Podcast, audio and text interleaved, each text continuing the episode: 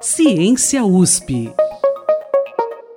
Olá, eu sou o Denis Pacheco e esse é o Ciência USP. Nesse episódio, a gente vai falar sobre uma pesquisa que mapeou os tipos mais frequentes de tempestades na região amazônica. As tempestades se formam quando há umidade e energia suficiente na atmosfera. No caso das tempestades chamadas de sistemas convectivos de mesoescala, elas são grandes e duradouras, podendo se estender por muitos quilômetros. Recentemente, um novo estudo mostrou que essas tempestades representam 40% da chuva na Amazônia. No entanto, as mudanças climáticas estão reduzindo a ocorrência desse tipo de evento natural na região. A descoberta foi revelada em um artigo publicado na revista Climate Dynamics com a pesquisadora Amanda Hebein como autora principal. A Amanda é pós-doutoranda no Departamento de Ciências Atmosféricas do Instituto de Astronomia, Geofísica e Ciências Atmosféricas da USP, o IAG. E ela conversou com o repórter Guilherme Castro Souza para explicar essa pesquisa em detalhes. O papo você escuta agora. Tempestades precisam de calor e umidade para se formar, e se existe um lugar no Brasil onde esses dois fatores são abundantes, é na Amazônia. Tentando entender melhor o impacto das mudanças climáticas nesse bioma, Amanda se dedicou a estudar as tempestades que ocorrem por lá. Em particular, ela se concentrou nos sistemas convectivos de mesoescala, SCMs, que são tempestades gigantescas, autossustentáveis e de longa duração. De acordo com a especialista, essa pesquisa foi a primeira a estabelecer uma relação entre esses eventos e as mudanças climáticas na Amazônia. A gente sabe que as tempestades elas acontecem de forma isolada na atmosfera, né? Elas podem acontecer de forma isolada na atmosfera e os principais ingredientes, né, que levam à sua formação são o calor e a umidade. E aí você pensa em Amazônia, é uma região que naturalmente tem muito calor, muita umidade, né? Esses dois ingredientes são abundantes. Existem algumas condições especiais na atmosfera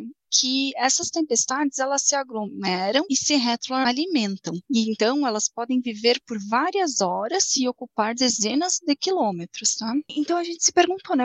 Poxa, né? O que está acontecendo com essas tempestades? O estudo apontou que esses sistemas convectivos de mesoscala são responsáveis por 40% da precipitação na Amazônia. E ao estabelecer essa conexão com as mudanças climáticas, a pesquisadora pôde fazer previsões de uma redução desses eventos, especialmente durante o verão. Seria 2040 a 2050, então aumentando 1,5 graus Celsius na temperatura do ar, sem modificar a vegetação, sem modificar outros parâmetros importantes, a gente observa que, os, que há uma resposta no número de sistemas convectivos de mesoscala que deverão ocorrer no futuro, que no total, se a gente pegar o ano inteiro, seria uma diminuição de menos 3%, e também na intensidade em termos de precipitação. Aí, quando a gente separa em estações do ano, nós observamos que durante o verão, os sistemas eles diminuem mais comparado ao período do inverno. Na verdade, essa diminuição ela é, ela é maior, é mais significativa, né, estatisticamente significativa,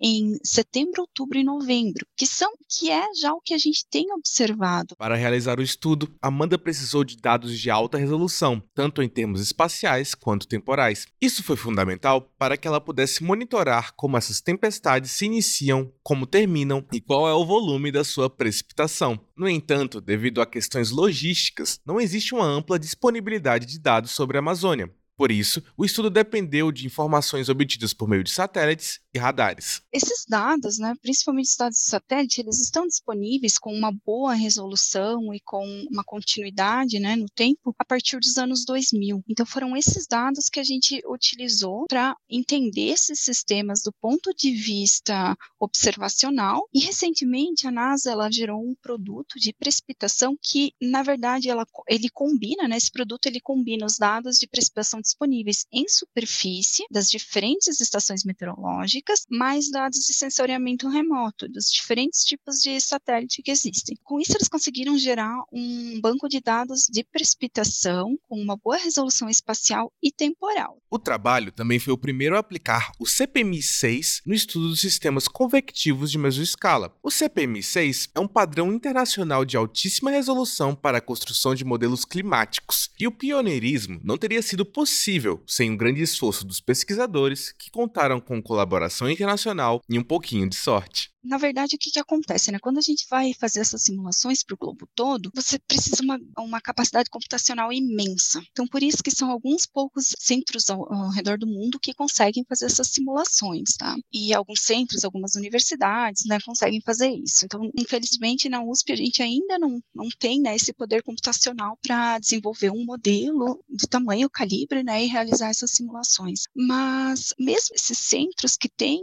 já têm histórico longo, né, de simulações, de desenvolvimento de modelos, eles rodam esses modelos com uma resolução muito grosseira, ou seja, eles não conseguem ainda representar as nuvens, né? E é aí que entra o NICAN. De acordo com a Amanda, o modelo não hidroestático icossaedral atmosférico, traduzindo livremente da sigla em inglês NICAN, é o único modelo no mundo capaz de rodar 30 anos de simulação de todo o globo com uma precisão que consegue representar nuvens. A pesquisadora só conheceu esse modelo graças a uma bolsa de estudos concedida pela FAPESP. Essa bolsa possibilitou que ela realizasse um intercâmbio na Universidade de Tóquio, no Japão, durante o período de seu doutorado. Com a ajuda do seu supervisor, o professor Masaki Sato, ela conseguiu processar os dados de sua pesquisa utilizando um modelo avançado. Aí eu fui até o Jamstack, que fica no sul de Tóquio, né? Eu estava mais na parte norte, fui até o sul de Tóquio, conversei com o pessoal que estava fazendo as rodadas, né? Eles fazem em combinação, mas eles que são os responsáveis, e no Jamstack, né, os responsáveis diretos para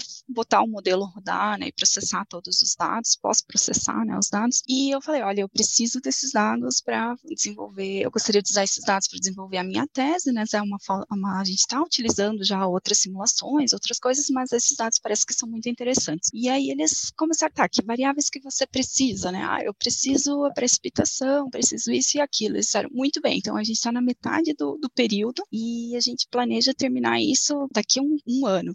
E eu disse, não, um ano não dá, porque eu preciso terminar minha, minha tese tese. Então, eles aceleraram o processo, terminaram as rodadas, né, para as variáveis que eu precisava para desenvolver o projeto. Foi uma, foi uma parceria muito legal, muito importante, né, eu gosto muito de, de mencionar isso. Foi bem interessante, né. Segundo a Amanda, a pesquisa contribuiu com o entendimento do clima amazônico, principalmente considerando suas tempestades. No entanto, é importante ressaltar que essa pesquisa não esgota todas as questões relacionadas ao clima da Amazônia. Na verdade, ela levanta novas perguntas que podem ser exploradas em estudos futuros. Agora que a gente está começando a entender um pouco mais, né, como que essas aglomerados de tempestades eles influenciam na precipitação na bacia amazônica. Então, a gente conseguiu olhar pro, pelo ponto de vista observacional, a gente observou também que uma mudança na temperatura do ar afeta a ocorrência e a intensidade desses sistemas, mas a gente ainda não sabe muitas coisas. Essa que você acabou de ouvir foi a pesquisadora Amanda Hebein, que conversou com o repórter Guilherme Castro Souza. Se você quiser ler mais sobre o trabalho da Amanda, a agência FAPESP publicou uma matéria sobre a pesquisa. O link está na descrição desse podcast. O Ciência USP é um podcast do Jornal da USP. Toda quinzena a gente apresenta pesquisas realizadas aqui na Universidade de São Paulo. Eu sou o Denis Pacheco e se você ainda não segue o Ciência USP, nós estamos nos principais agregadores de podcasts. Segue a gente lá e até a próxima. Ciência USP.